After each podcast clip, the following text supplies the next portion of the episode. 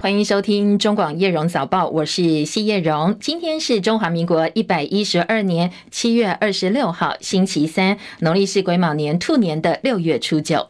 好，新闻一开始，当然大家最关心就是台风的最新动态了。那现在台风路径好像稍微有一点点转弯，所以南台湾的路径范围也扩大了。到底今天白天以及呃这个台风对天气的影响，还有接下来台风可能的一个走向跟路径变化哦。线上连线请教的是中央气象局的预报。员廖金祥先生，诶，今天台风的外围环流还是持续的影响哦，所以在宜花东地区跟恒春半岛的雨势会越来越大，有局部大雨或是豪雨发生的机会。那西半部地区也会逐渐的转为有局部短暂阵雨的天气，有降雨的空档会慢慢的变少。它的气温的方面，东半部地区云量比较多，高温大概在二十九到三十三度。那西半部呢，则是受到了台风的外围沉降影响哦，白天的气温是比较偏高的，多数地区容易出现三十四度以上的高温，尤其在这个桃园到台南以及这个金门地区都有机会出现三十六到三十八度的极端高温哦，所以今天呃中午前后的时候，反而是要注意高温的情形。那随着台风的接近，各地的风力跟呃浪都会逐渐的增强哦，在南屿绿岛可能会有十到十一级的强阵风。新竹以北、台东、恒春半岛以及基隆北海岸的沿海空旷地区，还有金门，都可能会有九到十级的强阵风。那台湾的各个沿海，还有澎金马，都会有长浪发生的几率。目前在台东附近也是有观测到五米左右的浪高，也不排除未来会来到这个六公尺以上哦。所以呃，非必要的话，尽量尽量是呃避免前往海边活动。那今年的第五号中度台风杜苏芮呢，在目前的位置大概是位于鄂伦比的南南东方三百多公里的海面上，那逐渐的会以西北方向朝着台湾的南方海面前进。那今天跟明天呢，就是呃台风影响台湾最明显的时刻了。那请大家做好防台准备，留意我们最新的预报。以上资料中央气象局提供。嗯，好，谢谢金祥提醒，提供给大家做参考啊。当然，部分地区可能像台北就还没有感受到任何风雨状况，偶尔会有一些间歇性降雨，但是好像哎，感觉台风威力没有这么强哦。不过要提醒大家哦，其实并不是台风已经走掉了，或者是呃台风减弱，而是时间还没有到哦。今天白天到晚上慢慢哦，东半部恒春半岛就会出现局部大雨或豪雨。当然，西半部白天还是比较炎热，偶尔。会降雨的天气，但是下半天开始影响也会陆续出现。现在暴风圈是进入巴士海峡，所以呢，陆上警戒范围包括了高雄、台南、屏东跟恒春半岛，但是豪雨特报范围就比较多了。宜兰县山区、花莲、台东、兰屿、绿岛，那大雨等级的特报范围则是基隆北海岸地区、新北市、桃园山区、高雄山区，还有刚才提到屏东、恒春半岛跟宜兰。这两天真的台风最靠近，要做好防台准备。中部以北影响相对比较小，但是还是会有雨势出现。还有一个是风势哦，因为陆上呃这个陆上强风特报也同时发布了，所以提醒新竹以北地区、东南部地区、基隆北海地区，还有恒春半岛可能会出现九到十级的强阵风，而新竹以北跟马祖也会有比较强的阵风。兰屿绿岛的强阵风会有十到十一级哦，特别注意。全台二十二县市今天还是正常的上班上课，今天全台湾都没有台风假，但是呢，国防部在昨天晚上宣布说，本来花莲、台东今天要举行的万安四十六号演习取消了，要好好做好灾防的准备工作。在运输部分呢，台湾高铁全线正常营运。台铁说呢，今天中午十二点之前，全线各级列车也都是正常的。不过呢，等一下早上九点钟，台铁会宣布下午列车的行驶状况。而今天国内线航班四十二架次取消。屏东县府已经把灾害应变中心从本来的二级开设提升到一级开设，往来小琉球跟东港的东流线，还有往来盐埔渔港的盐流线交通船，从今天起到星期五都都是停洗。好，中南部当然比较大的风雨没有真正出现，但是呢，菜价已经连涨将近五成了。其中呢，韭菜花跟芹菜涨破一百块钱最多。最主要菜价上涨跟消费者预期心理有关系，还有前天休息的影响哦。好，刚刚我进播音间前看到最新的外电焦点哦，美国联邦众议院今天以口头表决的方式通过了《台湾国际团结法案》。这个法案主张联合国大会第二七五八号决议不涉及台湾，所以法案将修改二零二零年三月生效的《台湾友邦国际保护及加强倡议法，好，简称台北法，对抗中国大陆阻碍台湾参与国际组织的行为。而这个法案在众议院今天通过之后呢，要交给参议院院会审议。根据美国立法的规则，国会两院通过相同版本的法案之后，就可以把法案交给总统签署生效。好，这一个台湾国际团结法案最主要是针对联合国二七五八号决议。这个二七五八号决议是阿尔巴尼亚提出来的，最主要目的是决定国共在内战之后两岸分开了嘛？哦，两岸分裂，联合国的中国会籍到底是北京还是台北哪一方面代表？一九七一年十月二十五号联大表决通过，是北京取代台北。美国本来希望推动双重代表权，不过因为阿尔巴尼亚决议案已经通过了，所以双从代表权没有办法表决，就算表决也不会过，所以一直以来哦，在联合国这个中国这个会籍呢是由北京代表。但是台湾国际团结法案对于联大第二七五八号决议有其他的解释，认为呢这个是大陆曲解决议的内涵，要阻碍台湾参与国际组织，所以这个法案承认中华人民共和国政府是联合国。中国唯一的合法代表。不过，法案特别强调，这个并没有处理到台湾跟台湾人民在联合国或相关组织的代表权问题。它处理的是中国的问题，并没有提到台湾的问题哦。说也没有在中华人民共和国跟台湾关系上采取任何立场，或包含任何关于台湾主权的声明。所以，这个法案同时强调。美方反对任何在没有台湾人民同意的情况之下，试图改变台湾地位的倡议，要求美国在各个国际组织当中代表，透过意见表达，透过投票，或者是透过美国的影响力，希望这些国际组织呢，要来抵抗中国试图扭曲关于台湾的决议或相关的文字、政策或者是程序的作为。好，这个跟我们在国际参与任何组织密切相关的这个美国呃的台湾国际团结法。现在呢，众议院已经通过了，要交给参议院的院会审理。身隐多时的中国大陆外交部长秦刚，在消失一个月之后，中国全国人大常委会昨天决定免去秦刚兼任的外交部长职务，由前外长王毅回国兼任。外界认为这一项任免消息可能连带影响到大家对于中国国家主席习近平的评价，还有美中关系暂时融冰的状况。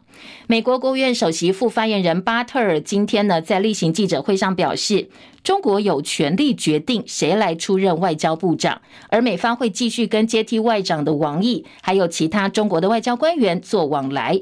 而拜登政府跟王毅打交道已经有很长的时间了，所以现在王毅暂时代替秦刚的位置，也帮北京当局争取时间来决定下一个呃，可能更能够获得中国大陆当局信任的人选。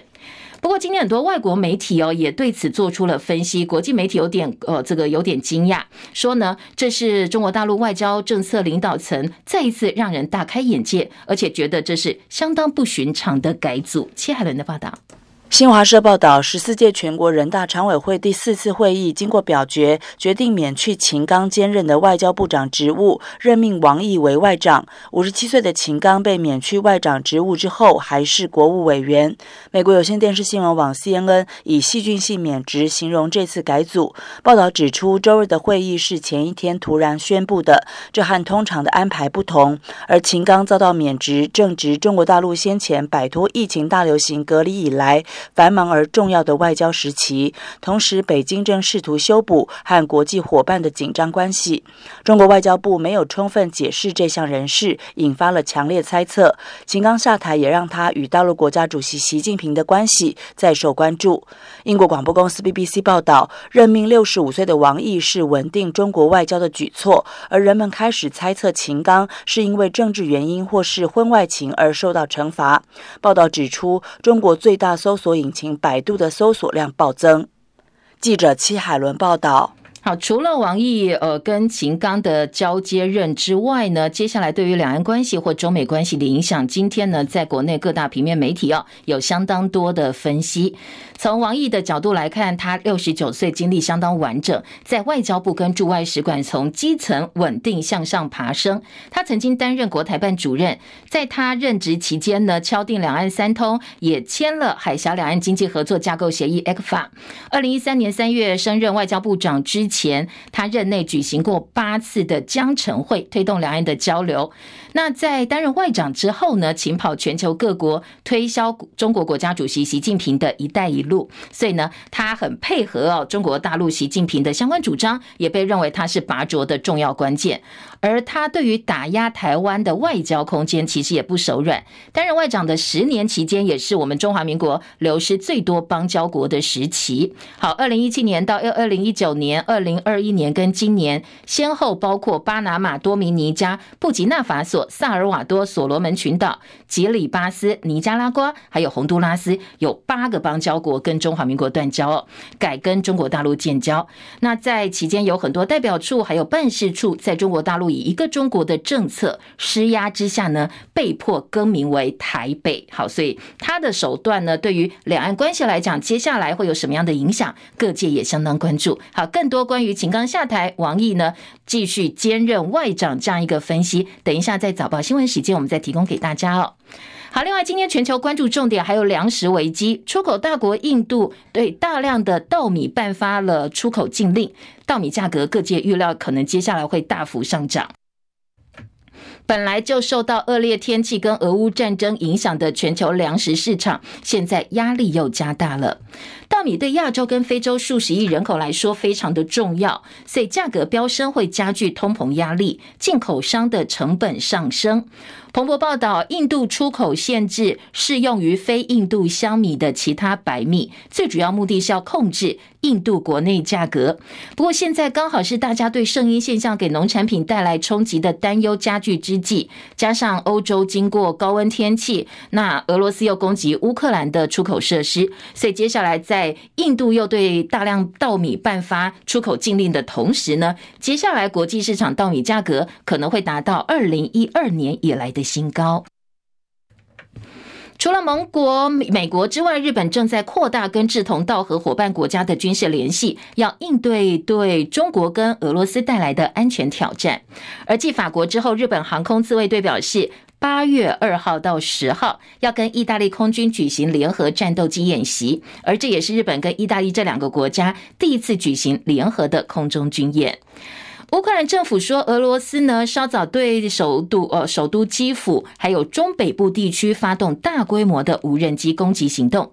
俄罗斯方面则指称，在黑海打败了乌克兰无人机的前呃无人艇的攻击行动，而且双方互咬哦，说对方是破坏核电厂的凶手。国际原子能总署在核电厂发现了地雷，不过在国际原子能总署的声明当中没有提到说他们发现了多少地雷。在俄罗斯去年二月入侵乌克兰之后不久，这座欧洲最大核电厂是扎波罗热核电厂就落入了俄罗斯军队手中，所以长期以来，俄罗斯跟乌克兰一直指控对方密谋要破破坏或者是攻击这座核电厂。泰国国会十三号举行第一次总理的选举，皮塔获得提名为候选人，但是呢，没有获得参众两院的过半票数，没有办法当选。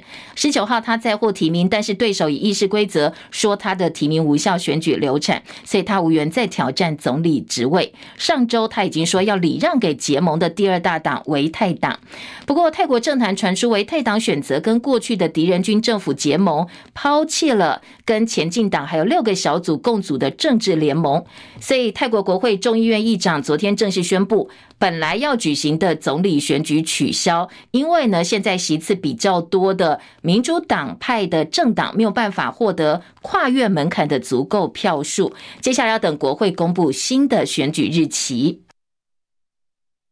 明天是韩战停战协定签署七十周年纪念，俄罗斯国防部长肖伊古跟大陆中共中央政治局委员李鸿忠率团出席，有机会跟北韩领导人金正恩见面。另外，政治新闻媒体 Political 报道说，有证据显示，中国大陆向俄罗斯运送非致命但是具有军事用途的装备，足以对俄乌战争造成实质的冲击跟影响。好，共和党内的民调仅次川普的佛州州长迪尚特，他在造势要去造势的路上呢，发生了车祸，幸好这个最后呢，人没有比较大的伤亡哦，现在是已经救回来了。而斐济总理因为低头滑手机的时候跌倒，头部受到轻伤，需要休养，他被迫取消前往中国大陆的访问。NBA 史上最昂贵的合约出来了，波士顿塞尔迪克球星 J 布朗确定以五年总值高达三点零四亿美金，大概九十六亿台币的价钱呢，续留在塞尔提克，而这是 NBA 史上最昂贵的合约。NBA 湖人天王詹姆斯十八岁的儿子布朗尼，很快本来预期明年要投入 NBA 选秀，不过昨天传出他训练的时候心脏骤停，导致被倒地哦，被紧急送医治疗，一度呢住进加护病房。不过现在情况已经稳定下来。好，还来听今天国内的政治焦点了。今天早报大部分的呃这个篇幅呢，在要闻版、政治版还是聚焦在蓝营的整合话题哦。国民党这个月二十三号全代会已经提名新北市长侯友宜参选二零二四总统大选，但是党内还是存在不同意见。党外呢，则有呃一样是在野的柯文哲、郭台铭，现在呢应该是要当或者是准所谓类参选的一个态势。侯友谊的民调没有起来哦，所以部分挺郭派国民党议员呢，或者是议长，最近也有相当多的挺郭动作。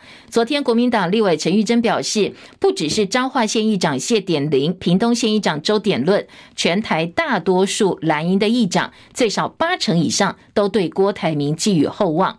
不过侯友谊的近办发言人黄子哲，他不满回应说，那就请陈玉珍公布到底有哪些议长挺郭，这八成的。议长到底是谁哦？否则就是假消息。他说这样真乱，这真还特别用陈玉珍的真，说只会让别人看笑话。国民党总统参选人侯友宜竞办执行长金溥聪昨天接受网络观点节目主持人兰萱专访，他爆料郭台铭曾经问他说：“呃，要当 king 还是 king maker，就是造王者，还是自己来当王？”在确定征召侯友宜之后，金溥聪还说他愿意帮助郭台铭来当这个所谓造王者的角色，但是郭就没有回应了。金溥聪认为党中央应该要处理郭台铭的问题。郭董他这个这次回来的时候也有打电话给我。他就跟我讲说：“我可不可以带我儿子一起来看你？哈，因为我在人生的十字路口，哈，我到底应该做 king 呢，还是做 king maker？我的印象里面，就是在侯市长在议会间接表态之后，其实，在中常会之前，他们两个都在场，朱主席就告诉他们谁谁会被征召嘛，哈。他后来就发表了一篇这个，他愿意信守承诺，大局为重，大局为重。哦，我看了非常感动，因为我们常讲说，隔行如隔山。”郭董对于台湾的地方政治，他真的不是那么了解啊，恕我这个直言，哎，我不知道怎么说了哈，希望郭董能够真的三思了哈。好，其实党内换侯耳语还在哦。侯友谊进办执行长金溥聪昨天特别点名莱茵台北市立委参选人罗志强，他批罗志强高喊政党轮替、大联盟、重新民调等等这些主张呢，伤害士气，还说看不起他在最安全的地方，在安全的选区搞把戏。但我是看不起一些这个自己在已经最最安全的地区的时候，还在搞这种把戏的时候，嗯，真的不要把我。哎，算了，不讲。了？政党轮替大大联盟的谁罗罗志强提出来的嘛？好像哈。嗯。但这个真的是对对整个的士气或者是军心来讲，都是不应该的。任何的谈判这些，对不对？大家不是不能谈，但没有人先把自己的底牌全部打出去谈判嘛？什么理由呢？其实就是为了自己怕输嘛。怕输的小鸡在深蓝地区里面。这是没有理由的。你看那些在艰困选区的，我的同情心、嗯、同理心会比较高一点嘛。可是罗智强，你们以前也共事过，不是吗？在府里面。哎，People change 就不用谈了，好，过去了。啊 那我真要讲话讲一堆，我我们大家就就算了。好，我现在都不提，就是不要太过分的话。嗯、如果在这里处理不好这个所谓的大联盟，什么时候？嗯嗯嗯，其实你是被吃掉的，不能让这个事情发生嘛。好，听得出来，金溥聪跟罗志强之间可能还有别的故事哦。昨天金溥聪特别强调，候选人已经定于一尊了，如果有人再喊换候，就没有正当性。对此，罗志强低调回应金溥聪说：“对金执行长的批评，他盖瓜承受。不过，还是强调政党轮替大联盟其实就是党主席朱立伦说的执政大联盟。”好，执政大联盟，金溥聪也说，其实他不知道朱立伦喊出执政大联盟那是什么东西。他说他还打电话给朱立。轮问什么叫执政大联盟？因为连金溥聪都不知道。对此呢，国民党发言人杨志瑜回应朱立伦提的执政大联盟概念，就是必须要团结所有泛蓝、非绿在野的力量，结合所有理念相同的力量，下架民进党，完成政党轮替的目标。喊话蓝军朋友要记得，存在才是力量，母鸡跟小鸡通通都要加油。而郭台铭昨天是在台中跑行程，半天行程都是拜庙。十一点，他到大甲镇澜宫跟严清标见面，结果呢是民众党在现场举牌抗议，说他没有诚信。郭台铭受访的时候意有所指的说：“民意大于党意，改变带给人民希望。”我还是要讲一句话：民意大于党意哦，改变带给人民希望。好，谢谢。那资深媒体人赵少康透过脸书发文喊话说：“郭台铭自诩为中华民国派，难道忍心看中华民国继续被民进党糟蹋？”赵少康说：“郭台铭不会不知道三个和尚没水喝的道理，非绿阵营分裂，他自己也讨不到便宜。难道现在这些大动作只是为了不让侯友谊当选，想出一口征召过程对朱立伦不满的恶气？”而且赵少康直指郭台铭曾经用年轻气盛来形容四年前初选落败之后的退党之举。四年过去了。赵少康看来，郭台铭的手段成长，不过年轻气盛依旧。他说，就算郭台铭自知非绿阵营分裂之下胜算不大，最后没有选到底。不过这么一折腾哦，整个蓝军士气被掏空，留下的裂痕难以弥平，只会让赖清德躺着赢。好，其他更多政治话题一样，我们等一下在半点新闻之后读报时间继续提供给大家。再来关心是体育话题，礼拜五呃，马上世大运就要登场了。成都市大运体操项目，中华队除了李智凯、鞍马要寻求连霸之外，林冠仪的吊环跟全能也是我们的夺牌重点。来听听看陈凯的分析报道。二十三岁的林冠仪是目前台湾体操实力最顶尖的吊环选手，但是过去大赛运气机会都不太好。二零一八年亚运会跟二零一九年世大运都落选。二零一九年比完亚锦赛、世锦赛入选替补，但没有下去比赛。后面又碰上疫情。同学肖佑然已经在东京奥运会亮过相，但林冠仪到了大四才第一次参加综合运动会是大运。确实有点晚了，但是因为前面几次我觉得我自己都还不成熟，所以才没办法没有那个机会参加。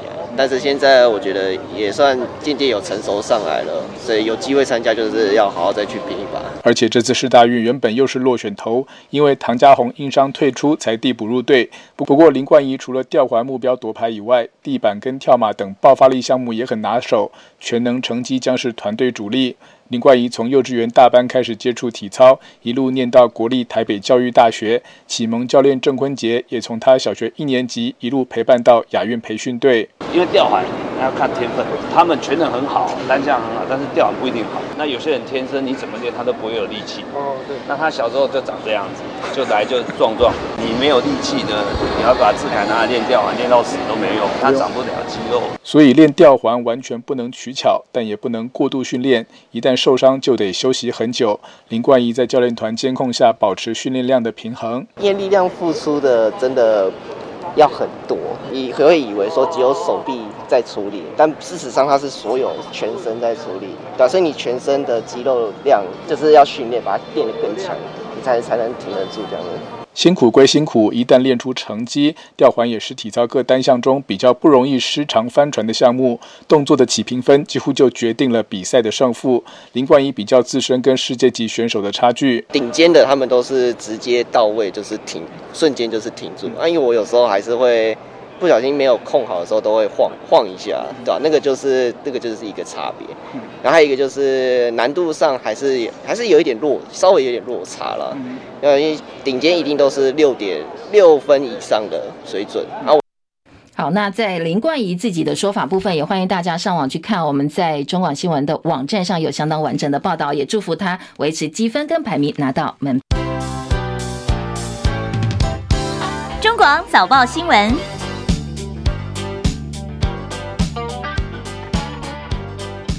好，再来关心的是，呃，今天早报在头版内页的新闻焦点，首先综合性报纸。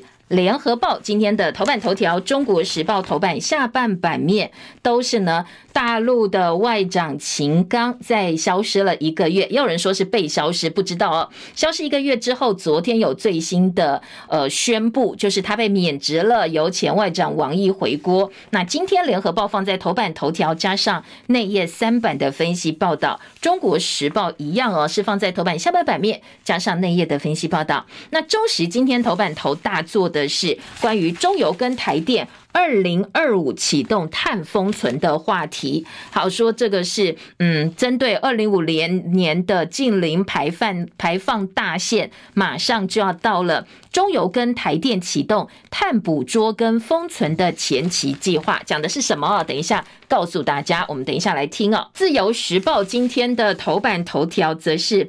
国民党内的风暴，昨天呢，侯友宜竞办的执行长金普聪接受访问的时候，直接开呛说他看不起罗志强，批罗志强在最安全的选区搞把戏，针对的是大在野大联盟的提议。好，自由今天大作头版加上内页三版，其他中时联合在内页也有部分的这个分析报道。而联合今天头版下半版面还有财经焦点，告诉你台经院下修了今年的经济成长率为百分之一点六六。而在中国时报今天头版下半版面，其他的新闻焦点呢，在议题部分告诉你，本土登革热出现了今年首起的死亡个案，这是台南四十多岁女性发病五天就宣告不治。另外，针对马上新冠疫情会不会卷土重来，今天内页生活版也有部分的一个关观察。而在自由时报部分呢，今天的头版中间版面告诉你，国民党的陈景祥，这是国民党籍前议长陈景祥，他欠款将近两亿元，所以在台北市大安区名下的这个不动产现在被查封了。好，这是自由时报今天也是放在头版呢，做了相当显显著版面的报道。财经报纸两个财经报纸今天头版头条不太一样。工商时报说，纬创出清立讯，好，这是台厂跟苹果智慧手机供应链说分手了，认赔超过五十五亿元。伟创昨天宣布认亏出清苹果中系代工厂立讯精密持有的持股，那合计处分损失达到人民币十二点六六亿，换算台币五十五点五二亿元。那对今年整个每股税后纯益的影响呢？EPS 大概影响一点九块。纬创堪称是今年涨势最强的 AI 概念股领头羊，到现在为止，今年一路涨，涨幅超过四倍。这一次认赔出清立讯，是不是代表手机产业趋势转变呢？这样一个。动作也引起很多的联想。今天《工商时报》放在头版做报道，而《经济日报》今天的头版头条则是关心台北股市，说台北股市当冲哦，现在正夯，台股冲冲乐。八年增加二十五倍，占整体交易的四成。那大家最喜欢冲的是什么？生医啊，生技医疗股，以股性比较活泼的生医股，它出现的频率最高、最热门。近年当占了当冲交易占比最高。好，当冲交易成交金额写下八年来的新呃，这个增加二十五倍的这样一个数字哦。今天的经济日报用头版头条来告诉大家加以关心哦。那台北股。是昨天是大涨了一百六十五点，收在一万七千一百九十八点。昨天的成交量也蛮多的，四千两百九十四亿元，价量齐扬，而且呢站上了所有的均线。所以最近台北股市还是非常的热哦。今天的经济日报在头版一样有相关的报道。继续就回头来听听看，刚才带大家扫了一下头版的重点之后呢，回头来听听看这些呃政治啦、财经焦点有哪些切入不同角度的分析报道。我们先从大陆的人事变局来听起哦，秦刚被免职了。今天联合报的头版头条。联合报说，昨天人大常委会发布任免，但是没有提到他另外一个工作国委是否变动。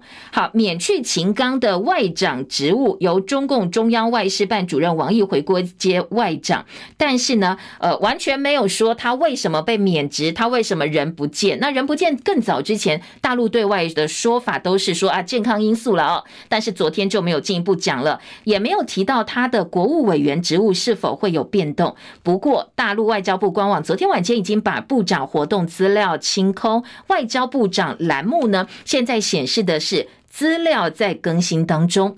五十七岁秦刚被认为深获中共总书记习近平信任，从外交体系火速获得提拔。去年底副部长级的驻美大使升任外交部长，随后今年三月又再升任为副国级的国务委员高位。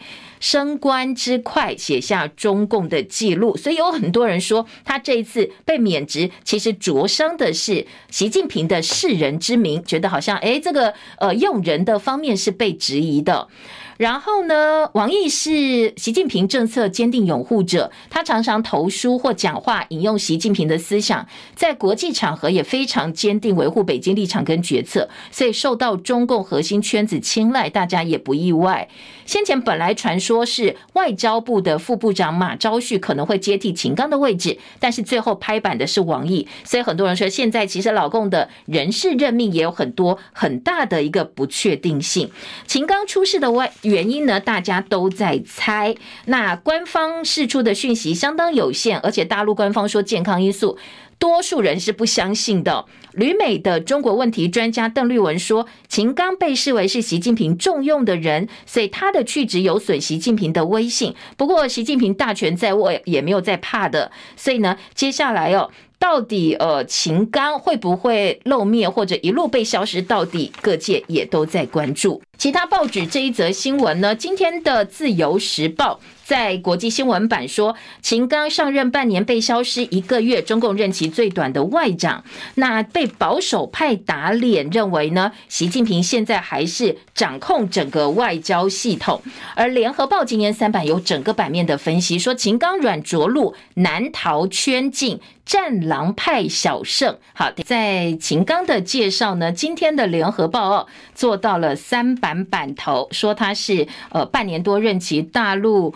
历史上哦，他整个史上最任期最短的外长，当然很多媒体说最短命，我不喜欢这样讲哦，命就跟这个呃任期其实两回事哦。说他是任期最短的外长，秦刚下落依然成谜。昨天呢，有记者问大陆外交部秦刚为什么去职，中方完全没有回答哦。他最后一次亮相是六月二十五号，刚刚好到现在满一个月。那为什么有人说是呃，因为他的这个情妇呢是双面间谍，所以也影响到他。不过当然也有很多其他的揣测。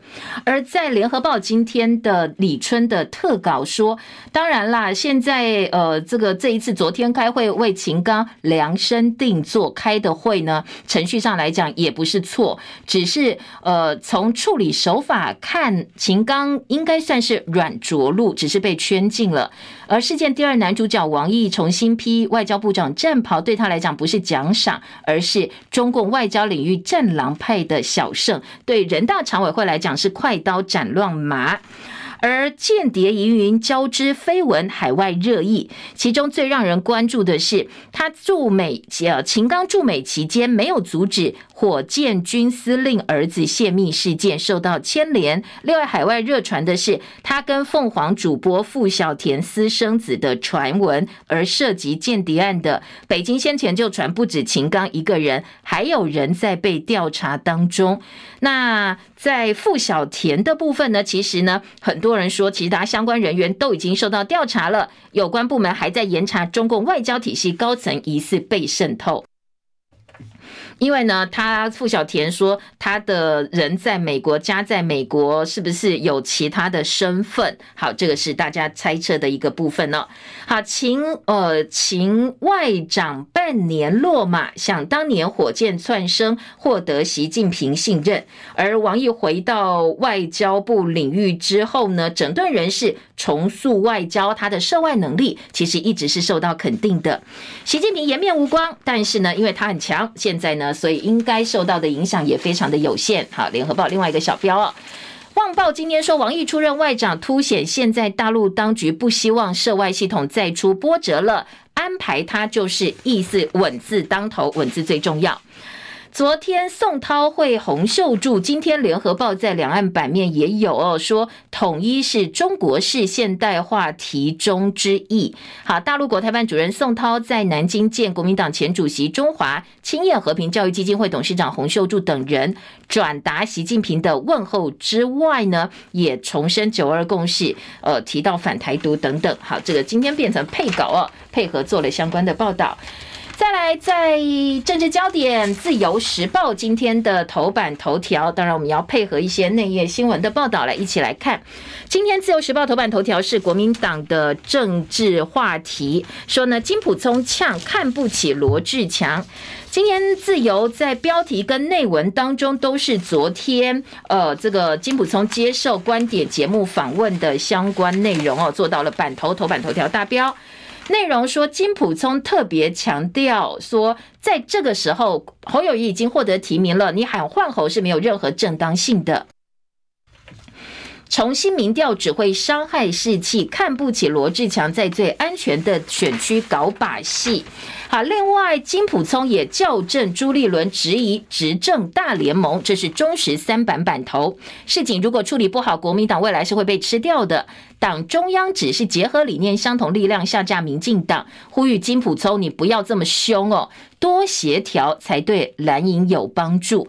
好，这个今天的这个《中国时报》访问不具名所谓党内人士的话说，金溥聪背后放炮行为无助党内团结。民调显示，国民党基本盘回升，而候选人的支持度是否同步回升，这才是你选战操盘手要做的事情。当然，这有点这个暗批金溥聪了。金溥聪受访自曝，他不知道朱立伦在全代会上喊出执政。大联盟是什么东西？还说他还去问朱立伦哦。那当然，侯友谊说朱立伦有稍微跟我提过几次了，但是对于他突然在全代会上抛出这个话题，感到非常惊讶，而且是上台前才说他要讲这个，所以他带有抱怨说，呃，跟他跟朱立伦讲，你游戏规则赶快做，我也做过党的秘书长啊，有些事情可以做好做不好，就看你怎么做。如果你处理不好的话，可能国民党就被吃掉了。但是他也同时说，他跟党中央的沟通渐入佳境，有事情大家都可以直接讲哦。好，这是中国时报在报道的部分。不过，当然在报道同时也加了一些评论，说金普聪上节目炮口对内党是党内人士认为，全代会开完提了侯友宜，现在正是大团结的时候，结果呢，你开地图炮，这个骂那个骂，一下骂徐巧芯，一下骂这个。罗志强哦，你呃，然后呢，接下来对郭台铭也没有什么好话，所以觉得非常错愕。政党轮替执政大联盟已经倡议一阵子，大家可以来讨论呐。你不能够禁止小鸡，通通绝口不提哦。你也要管到立委选情，你这个选情，总统跟立委通通都要顾才行。你要在党内多协调、多整合，对于蓝营才有帮助。记者陈义云特稿说：“猛搓自家人不手软，金小刀放炮添内乱。”说他炮口向内摆明是制造内乱，大开地图炮。记不记得哦？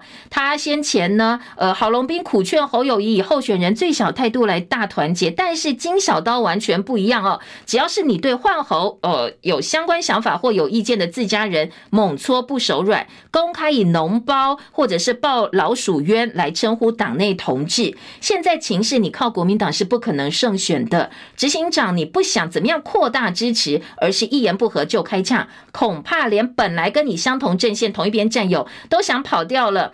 那怎么样去达到下架民进党最终目标？难道侯友宜明年一月十三号开票当天呢，又要对全台期盼政党轮替的民众说拍谢吗？好，这个是针对呃昨天金溥聪的开炮，《中国时报》的特稿。赵少康喊话郭董不要折腾了，蓝军士气掏空，只会让赖清德躺着选。最新民调出来，侯友谊确实还需要再努力哦。这是台湾民意基金会昨天的总统支持度最新民调。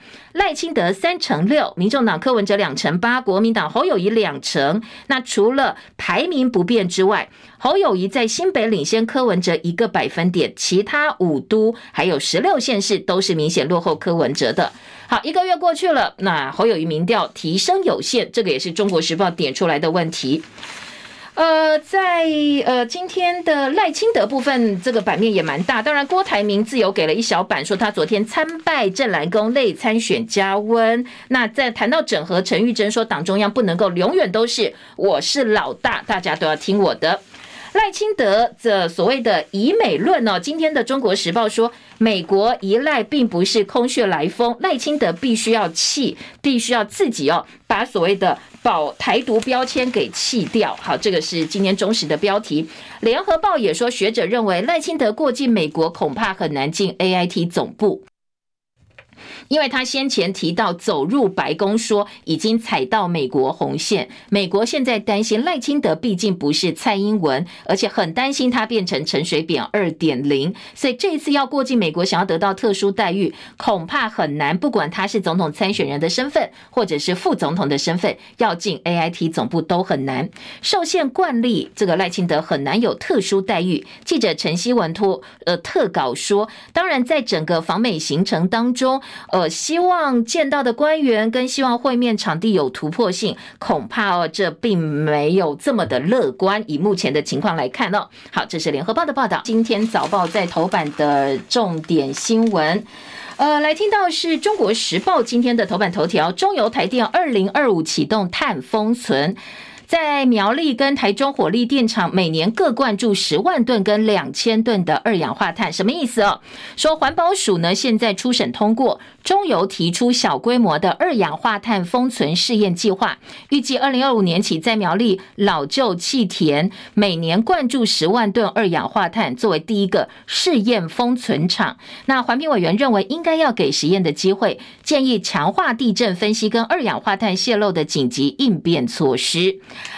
好，这个呢，它的技术是捕捉电厂工厂生产过程当中的二氧化碳，透过陆运管线或海运运输，打到地底下两到三公里的碳封存场去存起来。碳捕捉跟封存是这个意思。预估二零五零年，我们因为净零碳排的需要，至少要建构三千七百万吨碳封存，这个存量才够。现在美加、挪威等国都已经有商业封存的实力，日本也在北海道。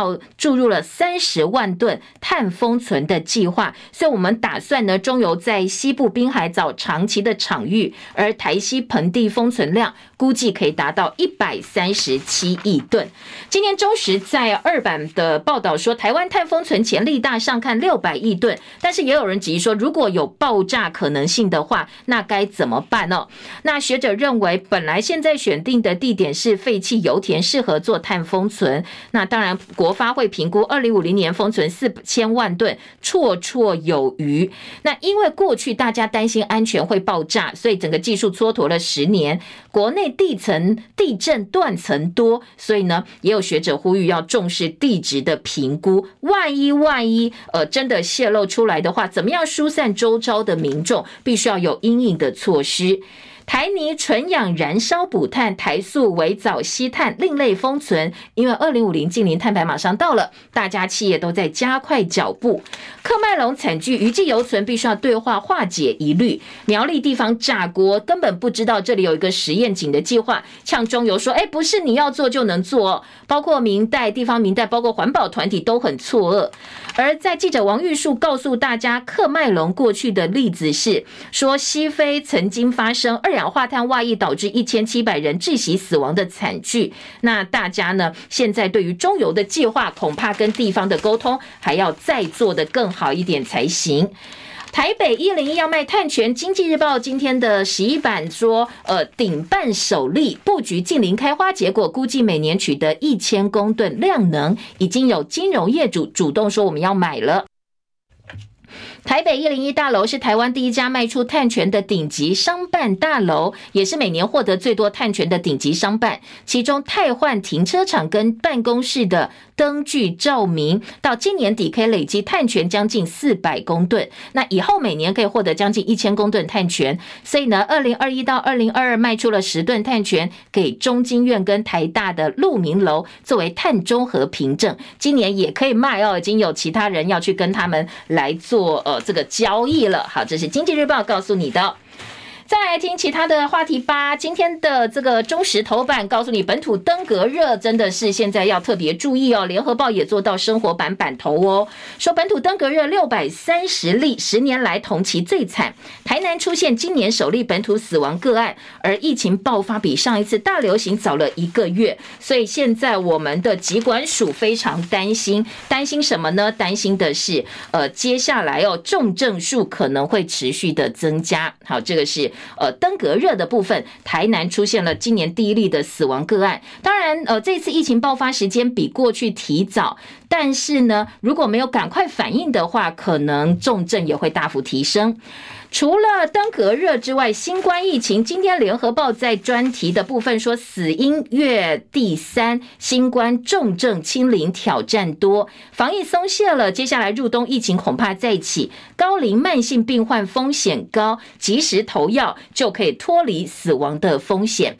另外，在国内的政治焦点，总统蔡英文昨天传出确诊了，紧急取消下午的公开行程。他在脸书报平安，但是国民党的这个台北市议员杨植斗，他大酸蔡英文说：“哎，台风来了你就确诊，难道你是想要称病不去看灾吗？”好，这样说法不太适当哦，所以被很多的网友质疑。昨天晚间杨植斗道歉说：“啊，对了，我发文的时候思虑想得不是很清楚。”另外，国民党先前在新北市板桥呃体育馆举办全全代会嘛，哦，侯友宜跟前高雄市长韩国瑜展现大团结的气势，拥抱啦。那韩国瑜还发言说，要在侯友宜带领之下呢，下架民进党。国民党中评委邱富生提议说，党中央应该把韩国瑜列入不分区的第一名，跟侯友宜互相拉抬，一起赢得明年的总统跟立委选举。另外一个中评委刘胜良他也赞同这样一个说法。那除了韩国瑜列为不分区第一名的提议之外，也有人说要把前立委柯志恩列入不分区名单，来准备下一届的高雄市长选举。至于台北中正万华立委的人选呢，现在传的是王浅秋嘛，希望国民党呢，呃，国民党希望除了韩国瑜的女儿韩冰之外，那是不是也可以考虑王浅秋？韩冰拒绝，王浅秋也拒绝哦。好，这是两个人当事人的回应。前总统陈水扁的女婿赵建明，因为卷入台开股票内线交易，被判刑三年八个月。入狱之后，他先后到台中监狱、台南的明德外役监服刑。今年四月获得矫正署核准假释出狱。所以算一算哦，他不但到外役监，呃，人家说外役监监呢是相对来讲是爽缺嘛，哦，而且他实际服刑大概一年半。陈水扁昨天在脸书发文说，赵建明医师强势回归，预告他的骨科诊所七月二十八号要正式开业。好，很多网友开始大酸说，果然有关系就没关系，有关系就不一样。外衣间在里面哦，大概待一天呢，外面待一天的这个呃，这个意思就是在外衣间待了这么久哦，待了这么一些时间，其实等于没有处罚到他一样哦。说现在不止法院是民进党开的，连监狱都是民进党开的。好，这个是呃国内的部分政治话题哦，提供给大家参考。再来，呃，陆军第六军团基隆弹药分库的爆炸事件，九个人受伤，其中两个人上肢严重。说现在呢，可能还需要估计呢，部分截肢之后，危险期还没有度过，还要一个月的时间。但是专家说，呃，这次一二零破炮破炮弹威力很大，半径也很大。如果是弹体爆炸又在弹药库，后果难以想象。那现在研判可能是雷管出问题，算是不幸当中的大幸。好，这个是弹药库的部分。联合报头版二题告诉你，台经院下修经济成长率，那 IMF 上修全年经济成长率到百分之三，台经院下修我们的成长率是百分之一点六六哦。好，这个。接下来要观察就是通膨了。今天在中时跟财经报纸都提到，恐怕接下来通膨会再来，我们的出口衰退，外资偏弱。桃机今天有反空降登场的汉光演习，如果没有受到天候影响的话，我们会首度在桃园机场实施反空机降演练。啊，台风菜蔬菜价格大涨，增文水库渴望大进补，还有在高雄的货柜轮，还有七十一个货柜仍然搁浅，厨余船在高雄待命。接下来呢，希望哦，尽量在风雨来之前，通通处理完毕。谢谢大家今天收看收听，祝福你美好顺心，做好防台准备哦，大家平安，我们明天见喽，拜拜。